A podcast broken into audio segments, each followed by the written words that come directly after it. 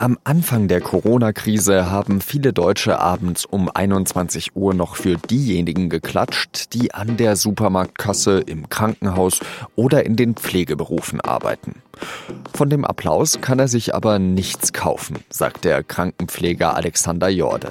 In den vergangenen Monaten sei nichts geschehen, was der Pflege in irgendeiner Form den Rücken stärken würde. Im Gegenteil. Sie hören den SZ-Nachrichten-Podcast auf den Punkt mit Jean-Marie Magro. Los geht's nach der Werbung. Es gibt viele Gründe, nicht zum Arzt zu gehen. Zu fleißig? Zu leidig? Zu motzig? Zu rotzig? Aber nur eine Alternative. Zu Krü. Videosprechstunden mit qualifizierten Ärzten, Krankschreibungen und Rezepte auf Smartphone. Bezahlt von deiner Kasse. Krü. Jetzt App laden. Unser heutiger Gast ist 25 Jahre alt und arbeitet als Pfleger auf einer Intensivstation in Hildesheim. Alexander Jorde kann es wahrscheinlich nicht mehr hören, aber bekannt geworden ist er durch diesen Auftritt hier. Ja, guten Abend, Frau Merkel. In der Wahlarena vor vier Jahren klagt Jorde die Zustände in der Pflege an und das in Gegenwart von Bundeskanzlerin Angela Merkel. Also ich hoffe, dass wenn wir uns in zwei Jahren wiedersehen würden, dass es dann etwas besser ist. Das kann gar nicht funktionieren. Warum Darf kann es nicht funktionieren? Ja, wie wollen Sie es denn schaffen, dass in zwei Jahren schon mehr Pflegekräfte da sind? Die fallen nicht vom Himmel. Mittlerweile ist die Lage wohl noch schlimmer. Wegen der Corona-Pandemie sind die Intensivstationen am Limit. Laut einer Studie der Hochschule für angewandte Wissenschaften in Hamburg sehen sieben von zehn Pflegekräften die Versorgungsqualität der Pflegebedürftigen beeinträchtigt. Und jede sechste Pflegekraft hat keine Motivation mehr. Alarmierende Zahlen findet auch unser Gast Alexander Jorde. Viel Spaß beim Gespräch. Herr Jorde, Sie haben schon auf Ihrem Instagram-Profil darauf hingewiesen, es gibt Studien dazu, dass immer mehr Pflegerinnen und Pfleger nicht mehr motiviert sind. Erleben Sie das auch in Ihrem persönlichen Arbeitsalltag?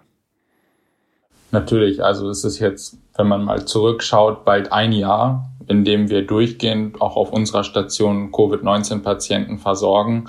Und es ist einfach extrem aufwendig. Man hat immer diese Schutzmaßnahmen, die man natürlich einhalten muss und auch einhalten will, um sich und andere zu schützen. Aber das ist extrem aufwendig. Also ich arbeite ja auch auf einer Intensivstation und es ist einfach auch so, was man nicht vergessen darf, dass viele, viele Kolleginnen und Kollegen schon vor Corona am Rande der Belastung waren und dass wir schon vor Corona einen der schlechtesten Personalschlüssel in ganz Europa haben.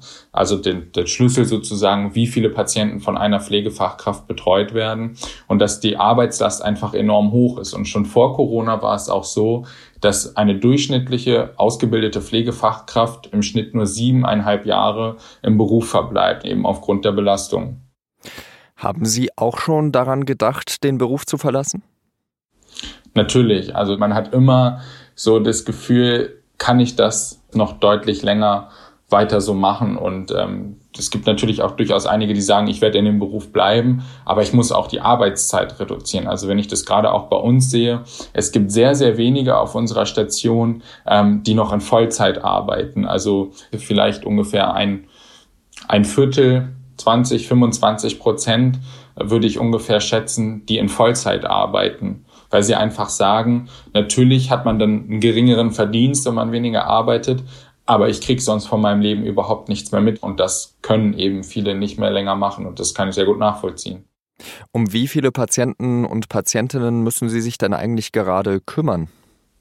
Also bei uns ist es so, dass wir bisher es geschafft haben, dass wir ähm, im Schnitt zwei Patienten pro Pflegekraft betreuen. Das muss man natürlich auch in dem Kontext sehen, wie schwer krank die Patienten sind. Das ist auch sehr unterschiedlich, in was für einem Setting man sich befindet. Auf einer Normalstation sind es natürlich wesentlich mehr Patienten, die von einer Fachkraft betreut werden. Auf einer Intensivstation ist es eben so, dass die Patienten sehr, sehr arbeitsaufwendig und sehr schwer erkrankt sind. Und es gibt viele Häuser, in denen die Schlüssel auf der Intensivstation noch schlechter sind, wo äh, teilweise drei oder vier Patienten betreut werden müssen, was auch den Personalvorgaben durch das Bundesgesundheitsministerium, den neuen Vorgaben äh, ein Stück weit widerspricht. Es gefährdet natürlich auch die Sicherheit der Patienten und auch unsere Sicherheit bei der Arbeit, äh, weil man einfach sich klar machen muss, man muss eigentlich in jeder Sekunde bereit sein, auf Komplikationen zu reagieren. Und das kann man irgendwann nicht mehr, wenn man drei Patienten oder noch mehr betreut. Am Anfang der Krise, da haben noch viele Bürgerinnen und Bürger in diesem Land geklatscht für die Leistung, die sie erbringen. Finden Sie sich eigentlich jetzt sowohl von Gesellschaft als auch von Politikerinnen und Politikern ernst genommen? Oder war das eben nettes Klatschen am Anfang und jetzt nimmt uns sowieso niemand mehr wahr? Also ich habe das tatsächlich zu keinem Zeitpunkt irgendwie gespürt. Also ich selber habe auch bei mir, ehrlich gesagt, ich wohne zwar in der Stadt, aber nie dieses Klatschen wahrgenommen und bin auch nicht traurig drum, dass ich es jetzt nicht wahrgenommen habe, weil das bringt mir tatsächlich im Persönlichen eher wenig, dieses Klatschen, auch wenn ich das gerade von den ähm, Mitbürgerinnen und Mitbürgern schon als ein gutes Symbol verstehe, von den Politikern allerdings nicht. Man muss auch sagen, es ist ja in dieser gesamten Pandemie seit Corona in Deutschland ist nichts geschehen, um Pflege irgendwie den Rücken zu stärken. Es wurden teilweise Dinge versprochen, die dann nicht eingehalten wurden, wie beispielsweise dieser sagenumwogene Pflegebonus oder Corona-Bonus für die Pflegenden. Und ähm, das hat teilweise bürokratische Gründe, teilweise Gründe, wo die Politik doch versucht hat, irgendwie zu sparen. Es gab ja diesen Corona-Bonus für die Krankenhäuser, wo gesagt wurde, ähm, wir wollen aber nur die Krankenhäuser unterstützen, die wirklich Corona-Patienten behandelt hat. Dadurch, dass wir besonders schwer erkrankte Patienten behandelt haben, haben wir die Gesamtzahl an Patienten bis zu einem Stichtag, ich glaube, es war letztes Jahr irgendwann im Sommer, ähm, um zwei Patienten unterschritten und haben deswegen keinen Corona-Bonus erhalten, obwohl unsere Patienten deutlich schwerer erkrankt waren als in vielen anderen Häusern und auch deutlich länger bei uns gelegen haben.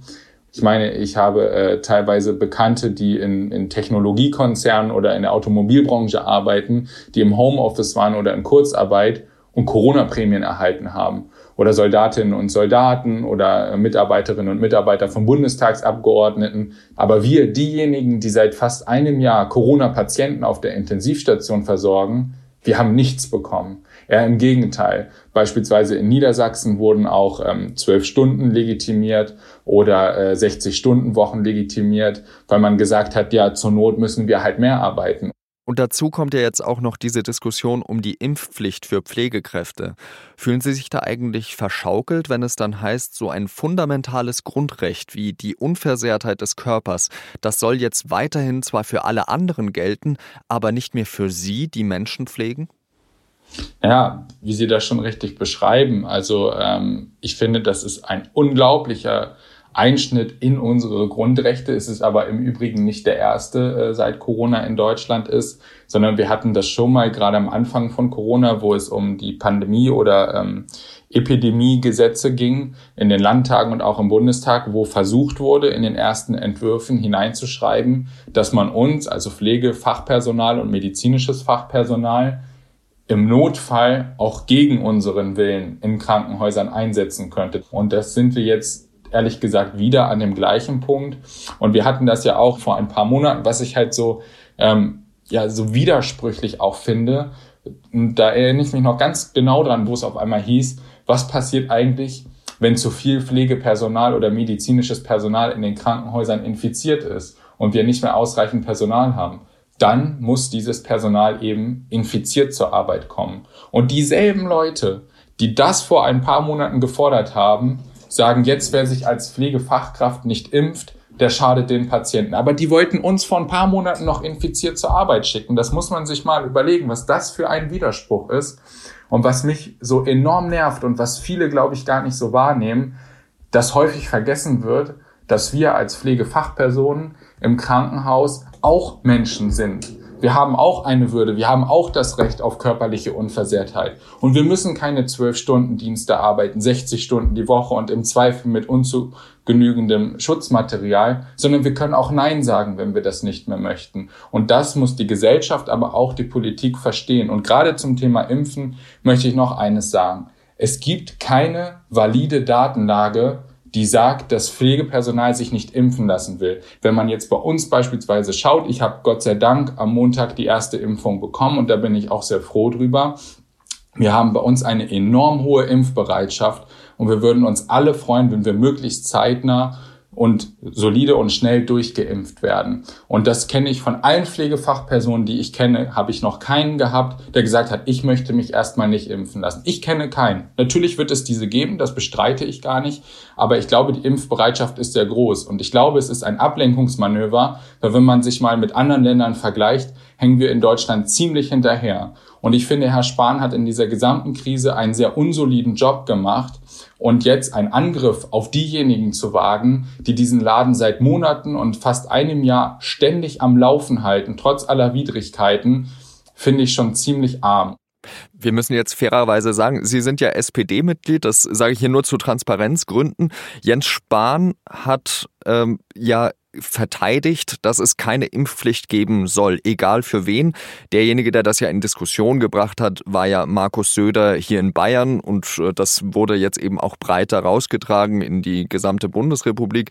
Ich möchte jetzt nur zum Ende noch einmal von Ihnen wissen, bei diesen ganzen Missständen, die Sie beschrieben haben, da kommt es mir ja eigentlich so vor, dass eine ähm, Gehaltserhöhung das ja alles eigentlich gar nicht aufwiegen kann. Wie sollten Politikerinnen und Politiker jetzt gerade agieren, damit eben nicht zu viele Leute unmotiviert werden und wir nicht bald eine Kündigungswelle in der Pflege bekommen, äh, wie, wie, wie wir sie jetzt vielleicht in den vergangenen Jahren nicht erlebt haben?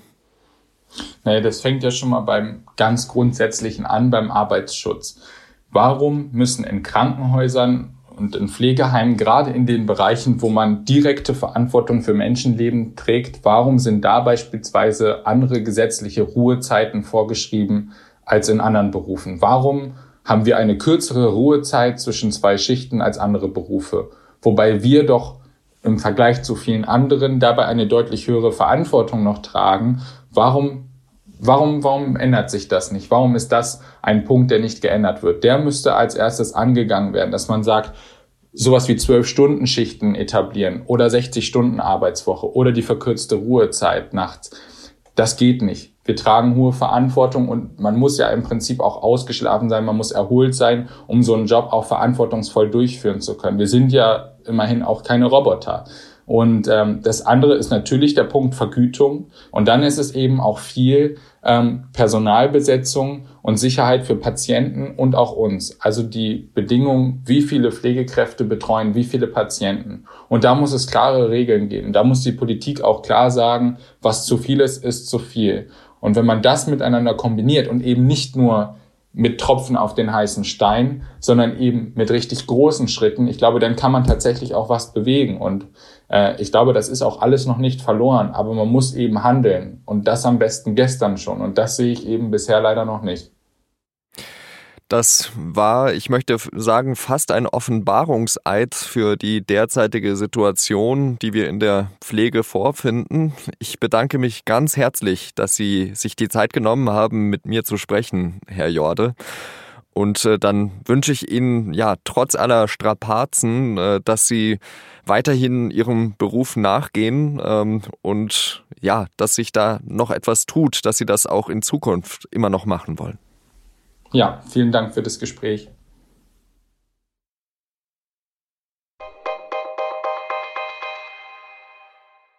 Das Robert Koch Institut hat einen neuen Höchststand an Todeszahlen gemeldet. 1244 Menschen sind innerhalb von 24 Stunden mit oder an Covid-19 verstorben. Dazu kommen über 25.000 Neuinfektionen innerhalb eines Tages. Laut der Vereinigung der Intensiv- und Notfallmediziner sieht es immerhin so aus, als habe Deutschland den Höhepunkt bei der Zahl von Intensivpatientinnen und Patienten überschritten. Das hat deren Präsident Gernot Marx der Rheinischen Post gesagt. Die neue Mutation des Virus könne das allerdings noch ändern. Die deutsche Wirtschaft ist im vergangenen Jahr stark eingebrochen. Nach Angaben des Statistischen Bundesamts ist das Bruttoinlandsprodukt 2020 um 5 Prozent im Vergleich zum Vorjahr gesunken. Während der Weltfinanzkrise 2009 hatte der Einbruch sogar 5,7 Prozent betragen. Besonders betroffen sind diesmal das Gastgewerbe, die Luftfahrt und die Tourismusbranche. Wirtschaftsminister Peter Altmaier erwartet aber, dass das Wachstum dieses Jahr deutlich und spürbar sein werde.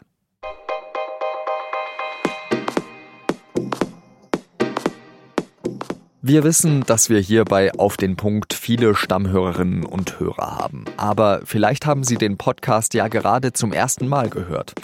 Er erscheint jeden Werktag um 17 Uhr. Und wenn Sie keine Folge mehr verpassen wollen, dann geht das ganz einfach. Sie abonnieren uns einfach in Ihrem Podcatcher, also auf Spotify, Apple Podcasts, Deezer oder wo Sie sonst Podcasts hören. Redaktionsschluss für Auf den Punkt war 16 Uhr. Danke, dass Sie zugehört haben und bis bald wieder. Salü.